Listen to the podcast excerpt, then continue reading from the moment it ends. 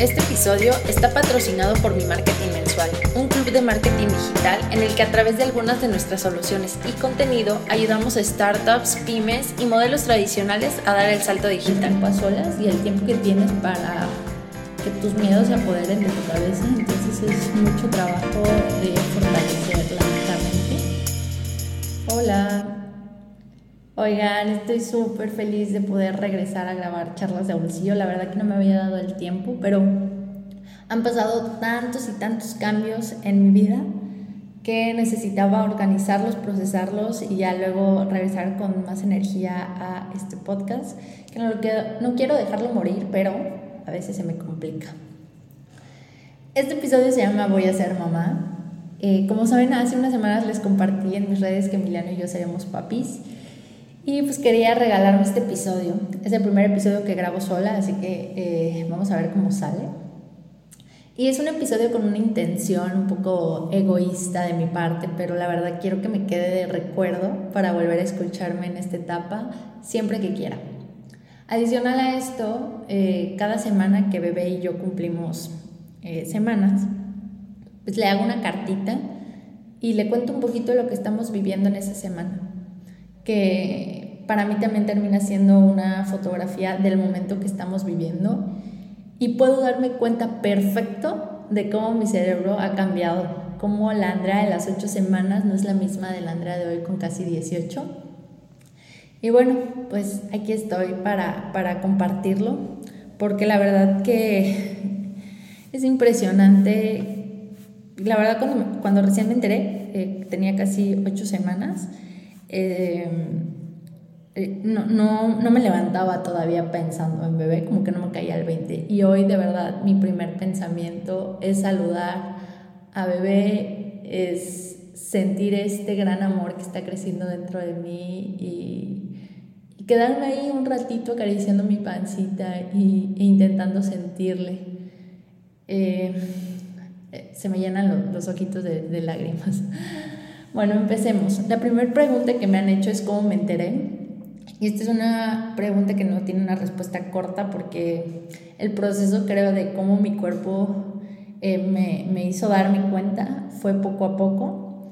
Lo primero que tuve y la primera cosa que, que, sucedió fue que unas dos semanas antes de tener síntomas, eh, me levanté en la mañana y me giré con Emiliano y le dije, amor, acabo de soñar que teníamos una niña muy chiquita. Eh, y, bueno, se quedó así de, ay, o sea, ya quiere ser mamá, ¿no? Y yo, pues sí.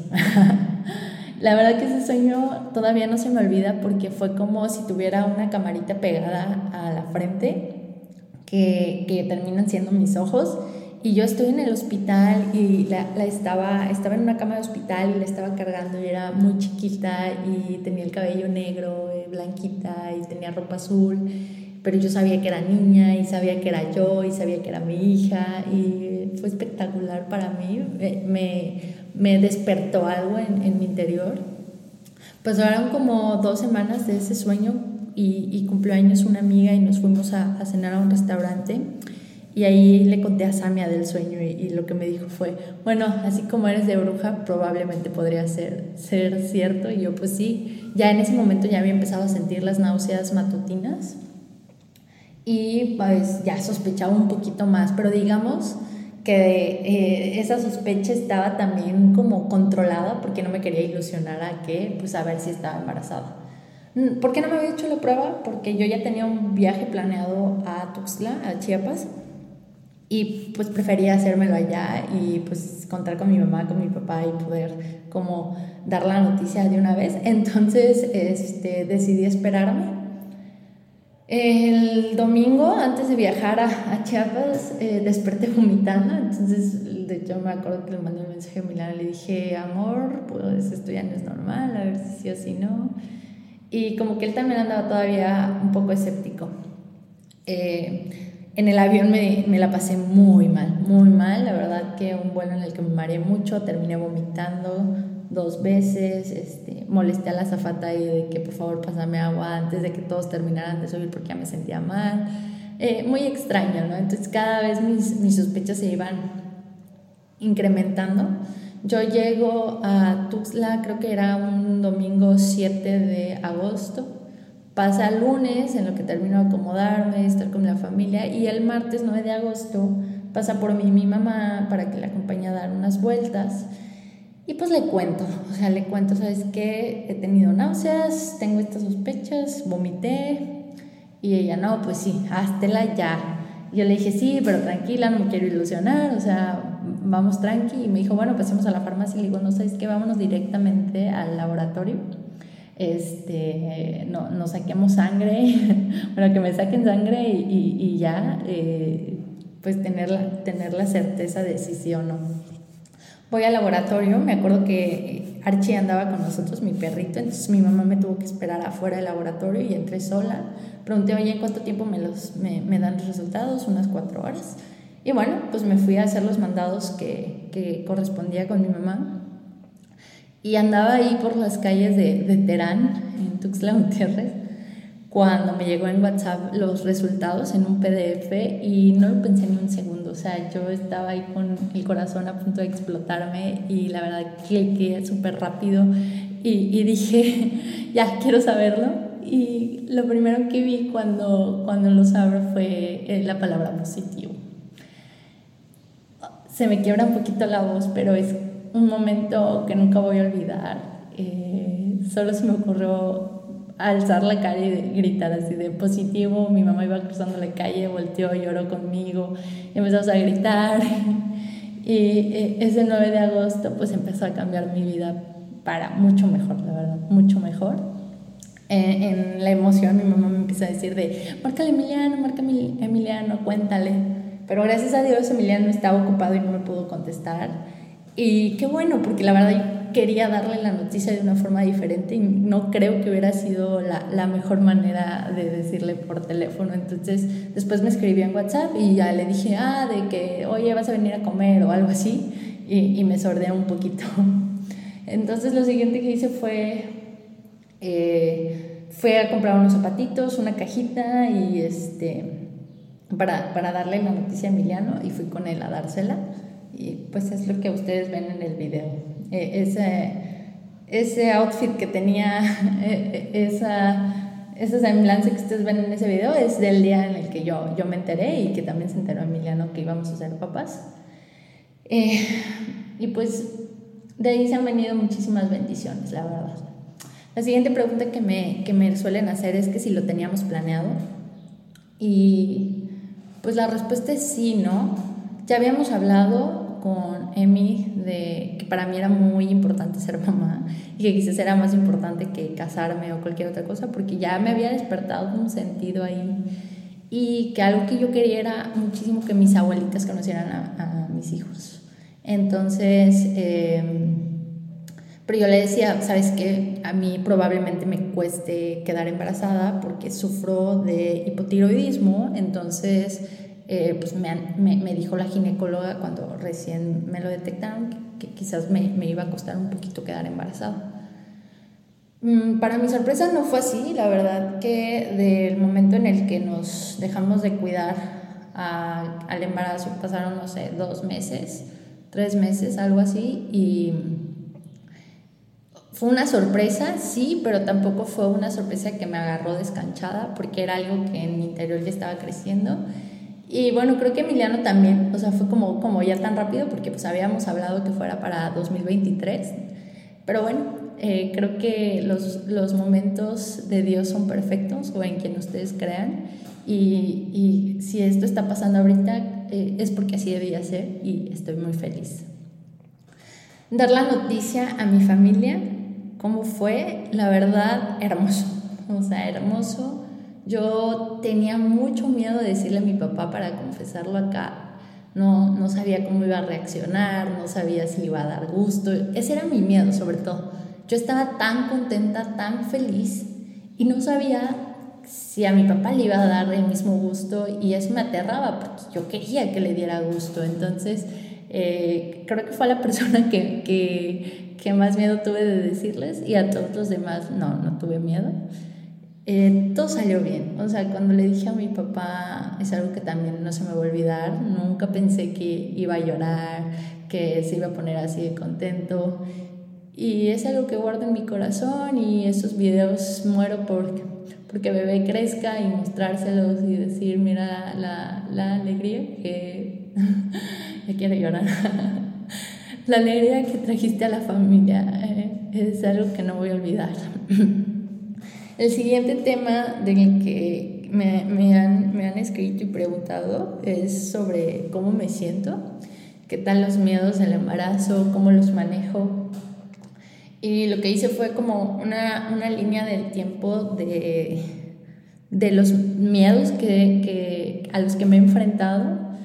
El primer miedo que sentí fue fue cuando me enteré, o sea, pasó la felicidad, 9 de agosto, y fue el miedo de la incertidumbre más bien, o sea, no sabía dónde estaba parada, no sabía cuánto tiempo tenía de embarazada y todas las cosas que piensas que puedes, pudiste haber hecho mejor si te hubieras enterado desde un principio, ¿no? Entonces, eh, lo primero que, que, hice después de decirle a Emiliano fue hablar con una ginecóloga que yo ya tenía el teléfono porque el lunes, hace un día antes de la prueba, había ido a, a, celebrar el cumpleaños de una amiga a un restaurante, este, Aranza, te mando saludos, y pues me había hablado de, de, la, de su ginecóloga y que le resultó muy buena y yo ya le había pedido el número con la intención de, oye, si mañana si me hago la prueba y sale positivo, pues tengo que tener como con quién ir. Entonces ella me la pasó y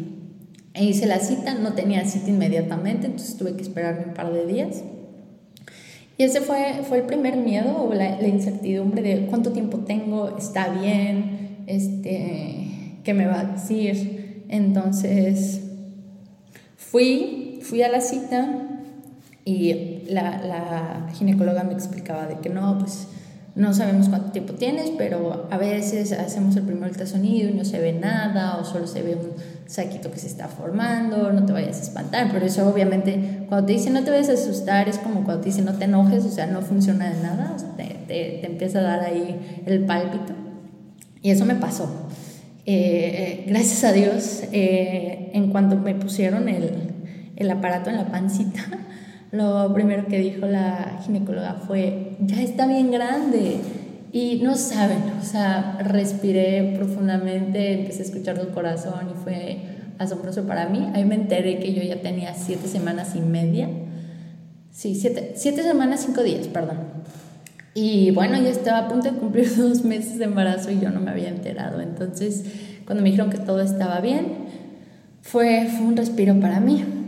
El siguiente miedo al que tengo conciencia que me enfrenté fue saber que mi hipotiroidismo podía afectar mi embarazo, este, porque pues lo convierte en embarazo de un riesgo medio, porque eh, durante el primer trimestre, los, o sea, los primeros tres meses de embarazo, pues el bebé depende del suministro de la hormona tiroidea de la mamá y pues este llega a través de la placenta.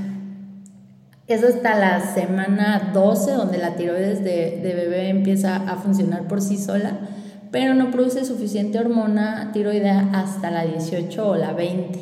Entonces, ese fue mi siguiente miedo, decir, hoy algo que la enfermedad que yo tengo puede afectar a, a mi embarazo. Entonces, este, lo primero es pues hacerte los estudios, ver que tus, tus niveles estén bien y eso pues me, me, ayudó a tranquilizarme y también leer un poquito. Para los que no, no sepan sobre el, la enfermedad de la tiroides, eh, pues es un grupo de trastornos que afecta a una glándula que tenemos eh, en, en, forma de mariposa en la parte delantera del cuello y produce las hormonas tiroideas.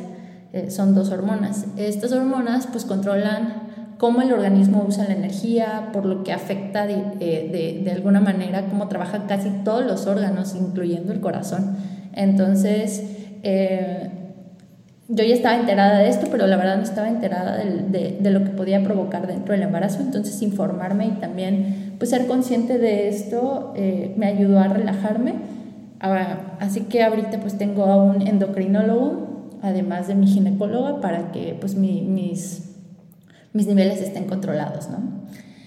Eh, bueno, otro de los miedos que me enfrenté fue la famosa eh, semana 12 y el estudio que te haces ahí, donde pues, te sacan probabilidades sobre síndromes que pueden venir con tu, con tu bebé y algunos síndromes pues, a los que no sobreviven. Entonces eh, yo no quería dar la noticia, la verdad, hasta cumplir la semana 12 quería pasar ese estudio, también quería ya estar en una zona más segura en cuestión de abortos espontáneos. Entonces, eh, por eso también me guardé un poco la noticia, porque pues es mi primer embarazo y tenía ese miedo. Eh, entonces solo le dije a mi mamá, primero a Emiliano y a mi hermana, y así lo iba a mantener, pero luego dije, no, tengo que decirle a mi papá y a mi hermana, y así lo iba a mantener y luego, no, le voy a decir a mi abue también. y ya empezaron a ejercer presión de que le dijera a la familia porque andaba allá. Entonces le dije a mi familia y a dos amigas, nada más. Y ya, literal, el viernes que me hice ese estudio de mi semana 12, yo publiqué el video en Instagram e informé a todos ya de lo que estaba, de la, de la noticia que estaba guardando y lo que estaba ocurriendo. Y, y fue, fue mágico también, fue revivir la noticia a través de las palabras de amor y de buenas vibras que todos nos mandaron. Entonces fue increíble. Y, y pues lo único que hice fue estar leyendo muchísimo lo que llegaba a la semana 12. Se me hizo eterno, pero también estar como en contacto conmigo misma. Empecé yoga prenatal, eso me ayudó muchísimo a reducir la ansiedad. Y, y ya, también Emiliano es alguien muy equilibrado y él estaba con una seguridad impresionante de que todo va a salir bien. me transmitía esa paz y me ayudó muchísimo. Y después, no sé si son miedos o, o puede ser que sí, son los miedos a los cambios. Con, con, el embarazo, pues empiezas a tomar decisiones, ¿no? Desde, aunque falte segundo mucho para que nazca, pues empiezas a pensar, dónde vamos a tenerlo, que, dónde voy a estar los primeros meses, más una persona que es foránea como yo. Este, pues yo había hablado con Emiliano y le dije, oye, yo la verdad quiero tener la cercanía de mi familia, eh, pues cuando, cuando recién, recién nazca. Y habíamos acordado que pues nos íbamos unos mesecillos antes para que bebé pudiera nacer en Tuxtla y pues yo estar cerca de mi familia. Pero bueno, esto, esto no va a poder ser posible porque como nos han repetido, es una de las frases que más nos han repetido en este embarazo, es, ah, es que el bebé trae torta bajo el brazo, sí, trae muchas bendiciones. Y pues vino una oportunidad importante de crecimiento profesional para Emiliano y por consiguiente para la familia, que nos hizo mudarnos de Monterrey a Ciudad Victoria, su ciudad natal. Y bueno, este cambio obviamente provocó pues mucha incertidumbre y muchos miedos. Eh, tenemos poco de vivir acá. Eh, el proceso em, fue duro, empezó con pues vaciar un departamento en Monterrey y cambiarte a una ciudad nueva, buscar casa, este, depósitos, sabes, contratos, eh, contratar servicios, un, caos que todavía no, no termino de, de, de tener controlado, pero ahí vamos. Llevamos 19 días viviendo acá y es, trajo más cambios, ¿no? O sea, al final es un nuevo trabajo para él en el que antes pasamos todo el día casi juntos gracias al bendito home office. Y ahorita Emiliano no, o sea, Emiliano tiene que ir a la oficina casi todo el día y lo veo muy poco entre semana y pues, yo le decía es que eres mi único amigo, entonces ha sido muy difícil para mí eh, también por el tiempo a solas y el tiempo que tienes para que tus miedos se apoderen de tu cabeza, entonces es mucho trabajo de fortalecer la, mente. Y, y, bueno, entre otros miedos es, pues en el cambio de ciudad, perder tu trabajo por la distancia, un miedo que en este momento no está ocurriendo, eh, la verdad que la honestidad para mí siempre me ha ayudado muchísimo a tranquilizarme y pues hablé claramente con mi jefe y le dije, mira, esto es lo que está pasando, es una oportunidad que pues no podemos eh, desaprovechar, pero me encantaría seguir con ustedes y me apoyaron. Pero bueno, al final yo tengo una bendición, maldición, que es un sentido de responsabilidad eh, enorme que me duele mucho perderme momentos de manera presencial, eh, pues aún así estando en una ciudad que está relativamente cerca a Monterrey, está más o menos como a tres horas, eh, y esto me provoca caer en paranoias de repente que, que no, no, hay, no queda de otra más que trabajarlas. Y al final este tipo de miedos este, se van a terrenos no explorados con la maternidad. Si bien siempre te enfrentas a estos miedos, ya cuando te vas a convertir en mamá también hay una nueva perspectiva en la de proveer a una nueva vida, quererle darle lo mejor y estos miedos ya los ves también con otros ojos. Entonces, eh, adicional a esto, o sea, aparte que ya tenía el miedo del trabajo, pues han sido meses difíciles para mi marketing mensual, mi agencia de marketing. Se nos han caído algunos clientes que, que no, no, debería preocuparme si estuviera en otra situación porque normalmente en estos meses donde ya se acerca fin de año hay muchos recortes, pero obviamente por la situación en la que estoy y todos los cambios que está viviendo no, no le deja de dar vueltas mi cabeza y, obviamente te da miedo quebrar y quedarte sin, sin tu bebé que es también tu negocio. Entonces, ah, pues, ¿qué les digo?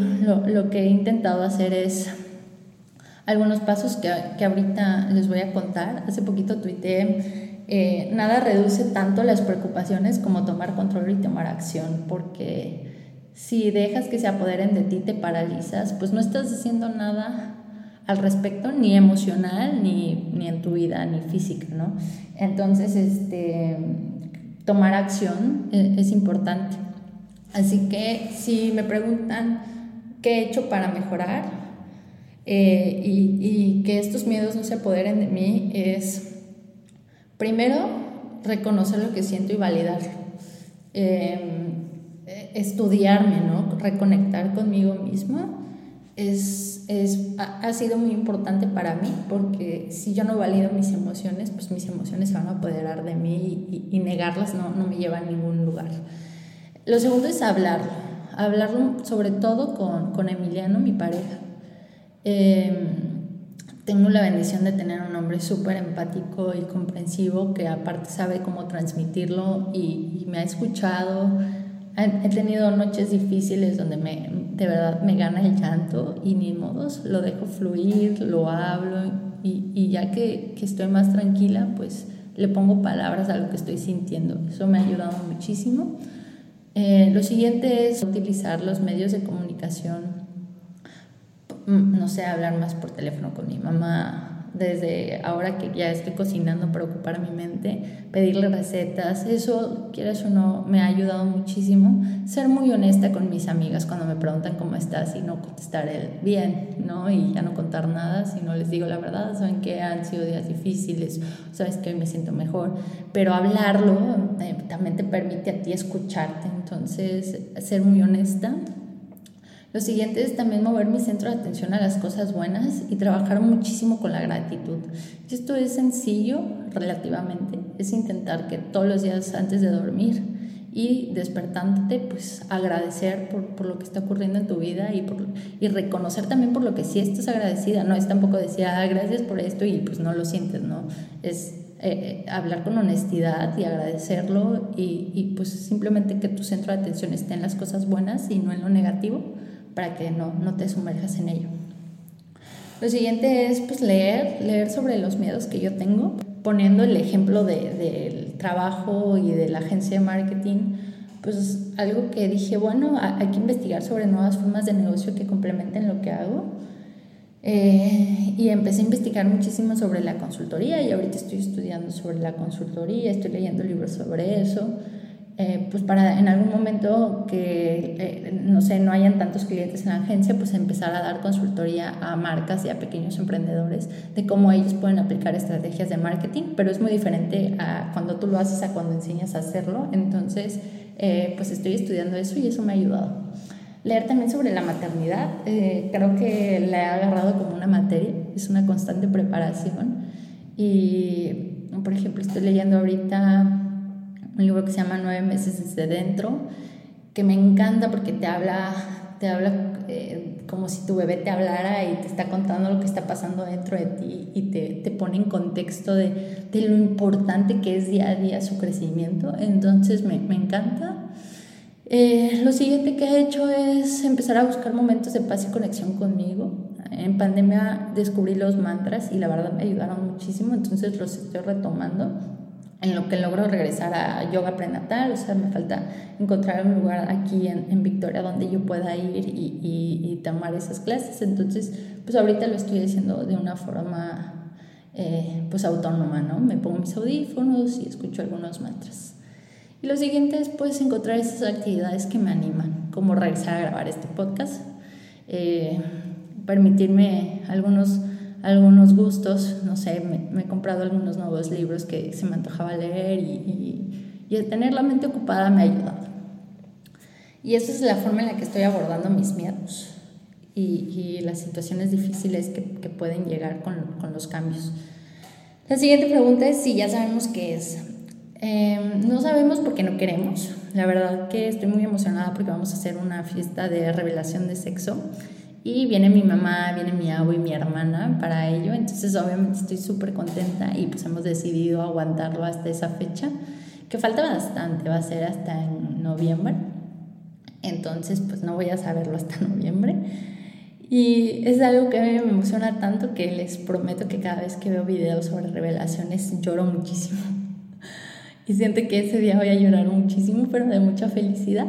Eh, me pregunta que si tengo alguna preferencia de vez en cuando y pues les digo que al ser eh, el primer embarazo no, no, la tengo, pero mi corazón se inclina a creer que es una niña por el sueño que les conté. Eh, pero quién sabe, ayer que fui con la ginecóloga me, me, dio el sentir de que quizás es niño, por, porque creo que se le escapó por ahí, en vez de decir tranquila, directamente dijo tranquilo y luego lo quiso corregir como o oh, tranquila no sé, siento que quizás puede ser niño y, me la spoileé. Y pues esto era lo que les quería contar. Eh, es un podcast eh, cortito a diferencia de los otros que he hecho. Y también quería aprovechar y agradecerles a todos y a todas los mensajes de amor y cariño que nos enviaron, las buenas vibras, los consejos, las alegrías que nos comparten. Eh, me han llenado la vida, el corazón y siento muchísimo su cariño, lo agradezco mucho y, estoy muy agradecida por, por esto. Eh, creo que es la mejor etapa de mi vida y quiero disfrutarla así y qué padre, qué bendecida soy de tener a, a personas como ustedes que siempre están ahí para dar un abrazo aunque sea a la distancia. Los quiero mucho y espero que